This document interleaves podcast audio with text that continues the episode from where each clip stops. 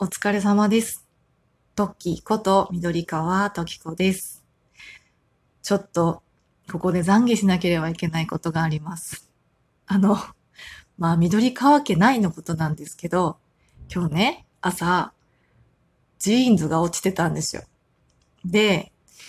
多分子供のだろうなと思ってね、息子に、ね、ちょっと脱ぎっぱなし、洗濯物にちゃんと持ってってって言って、そしたら息子はね、何も言わずに、さっと持ってって、洗濯かごにポイッと入れてくれて、なんかゲームとかをしてるとね、結構話を聞いてくれなかったりするのに、今日は素直だなと思って、よかったよかったと思って、で、朝ね、そのまま洗濯物回して、で、干す時になって気づいたんですよ。そのジーパンね、私のでした。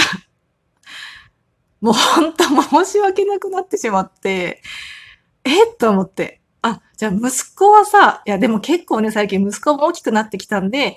もしかしたらね、まあ、ないかな。ママのだってね、わかんなかったかもしれないけど、でも片付けてくれたの小一の息子なんですよ。いや、だから多分ママのだよね、明らかにって思いながら、わかんないですよ。ゲームをやりながらだったからね、一回手を止めて、パワープロやってて、パワープロの手を止めてね、タイムして、あの、洗濯物に持ってってくれたから、なんか早くね、何も言わずに戻りたかったか、むしろ何も考えてなかったかもしれないけど、めちゃくちゃ申し訳なかったなって思ったので、まあね、今日帰ってきたら、ちょっとごめんね、朝気づいたって聞いてみようかな、なんて思っております。はい。そんなこんなで、改めましてお疲れ様です。トッキーこと緑川トキコです。この番組は無駄にシャイで真面目なトッキーの一人語りな番組です。一応30代半ばで3人の子育てをしながら配信をしておりますので、よかったら最後までお付き合いください。今日は何の話をしようかというとですね、最近私、ライブマラソンを頑張っておりまして、一応今のところ毎日ライブをね、10時半ぐらいかな、だいたいラジオトークの方でライブ配信をしております。で、結構ね、その中でライブ配信をするモチベーションがやっぱ続かないっていう話もちょっとね、ちらほら見たりするし、なんだろう、その、お金もらうためにライブしてるっていうのなんか後ろめたいみたいなね、ちょっとお声も聞いたので、まあ、私がライブに対してというか、まあ、お金もらうことに対してどんなことを考えてるのかなっていうことを、ちょっとここを聞いてくださってるね、あの、皆様にこっそりっていうのかな、お話ししていこうと思います。私はもともとね、あの、アナウンサーになりたかったんですよ。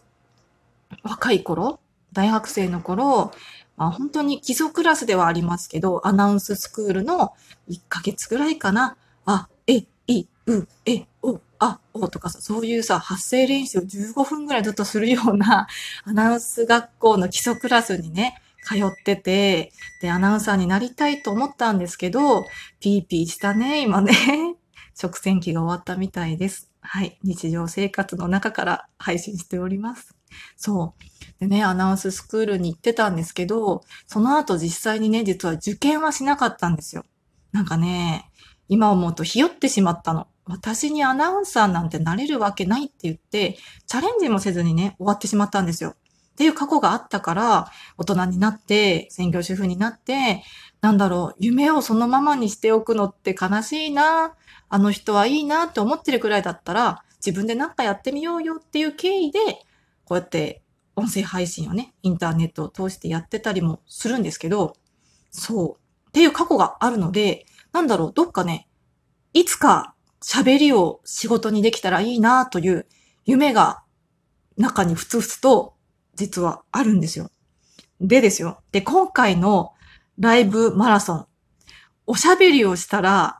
お金がもらえますよね。っていうことは、まあ、お仕事とまでは言わないけど、自分の喋りの対価としてお金がもらえるんですよ。今、めっちゃ力んで手が動いちゃってますけど。っていうことはさ、なんだろう、こう自分が憧れてた喋りをすることでお金をもらうっていうことを、ラジオトークのライブマラソンで体験できてるわけなんですよね。そう。だから私は、すごくライブ配信に対して、まあ、お金をもらうことも結構なんか私の中では前向きに捉えられたりはしています。で、もともとね、この多分、このね、ラジオトークの中のマネタイズというか、このお金を配るお金配るって言って言い方悪いのかなお金をもらえるっていう仕組みが始まったのが、確かね、2020年の年末年始マラソンだったんじゃないかなっていうふうに思います。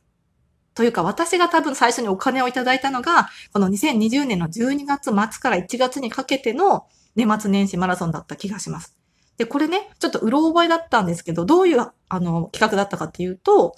あの、年末年始にね、1日ずつお題が出されて、それに沿って3分以上ね、こちらの場合はトークを、あの、収録配信で出してくださいっていうやつで、で、そのトークマラソンで完走できた人に、えっとね、多分ね、山分けで Amazon ギフトをあげますよ、みたいな。Amazon ギフト券を配りますみたいな企画だったんですよ。で、それで私見事完走できまして、結構年末年始なので、旦那の実家に帰ったりとか、旦那の実家だったかな？私の実家だったかな？結構ね、こっそり配信したりもしたんですよ。本当に3分ちょっとって言って、こっそり布団の中とかでも配信したんですけど、感想できて、その時にね、3000円ぐらいだったかな？もらえた時に、私がね、思ったのが、さっきも言った通りね、あ、夢が一つ叶ったって思ったんですよ。確か前にね、ラジオトークの社長とかも話してたと思うんですけど、ラジオで、喋りで、あの、お金をね、食っていける人稼げる人を増やしていきたいみたいな、YouTuber みたいなのをラジオトーカーでも作りたいみたいなことをだいぶ過去に話されてて、やっぱそれがラジオトークだったらできるんだろうなっていうのが、まあ本当今更の話かもしれないんですけど、あったので、この時はね、やったみたいな。あ自分で自分の喋りでお金がもらえたって言って、もうめちゃくちゃ嬉しくなったんですよ。そう。だからなんだろう、なんか今、こう、な結局お金かよとかさ、なんか、あ、お金ってなってしまうと申し訳ないって思う人がもしかしたらいるかもしれないけど、少なくとも私もね、いや、私も申し訳ないって思う時もあるかもしれないけど、少なくとも私は、なんかこう、夢が叶ってるみたいな感じになるので、結構このラジオトークの企画、ライブ、マラソンとかは、まあ正直しんどいかなって思う時もあるけど、いいんじゃないかなっていうふうに思っております。でね、また人は習慣になるとね、あの、そのまま続けられるっていうのもあるから、6月にライブマラソンがあって、6月だったかな？で、また7月もライブマラソンがあってっていうので、みんながね、まあ、1ヶ月ぐらいやったらやっぱりだんだん習慣になってくるじゃないですか。私も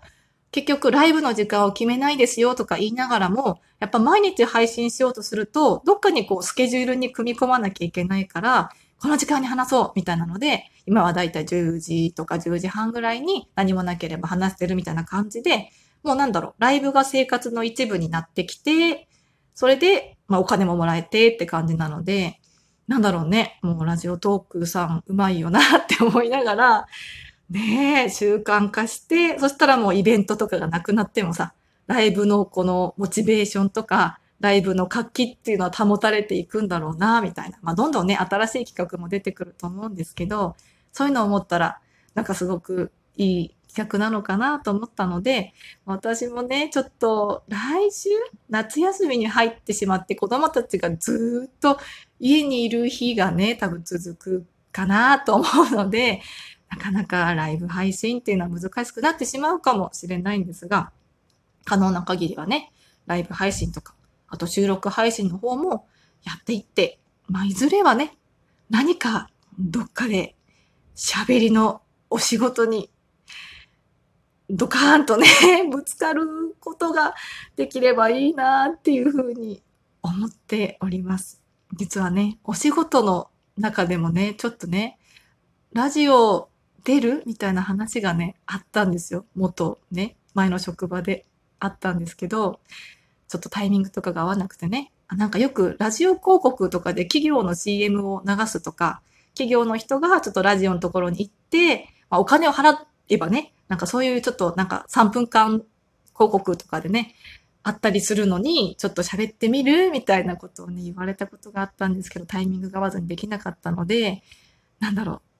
次は自力でラジオに、地上波ラジオに出たいななんて思ったりもしてます。うん。本当はね、こんなこと、いやいやいやいや、みたいなさ、なんか私みたいなね、なんか一主婦が思ったら、え？みたいに思われるかもしれないから、まあね、なかなか周りのその同じ主婦友とかには絶対言わないけど、言わないけど、ちょっとね、実は野心家なトッキーでございました。はい。というわけで、ここまで聞いてくださってありがとうございました。今収録してるのがね、7月14日のね、今何時？?2 時53分ぐらいなので、まあ、そろそろね、あの子供も帰ってくるかなっていう時間なので、ちゃんとね、帰ってきたら冒頭にあった通り、きちんとね、息子に謝りたいと思ってます。はい。それでは皆様、今日もお疲れ様です。